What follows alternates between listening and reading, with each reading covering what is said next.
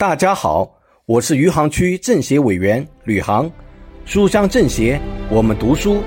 今天我给大家推荐的书是《人类群星闪耀时》。本书是人类历史上最好的传记作家史蒂芬·茨威格的传记名作之一。本书收录了照亮人类文明天空的十颗巨星，进展决定人类历史走向的十个瞬间。作者将这些历史瞬间演绎的绚烂多彩。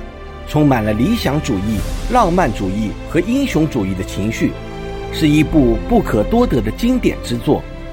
拜占庭的悲剧，亨德尔的复活，一夜之间的天才，玛丽恩巴德悲歌，这十个震撼瞬间，神奇般的降临到十位人物的身上。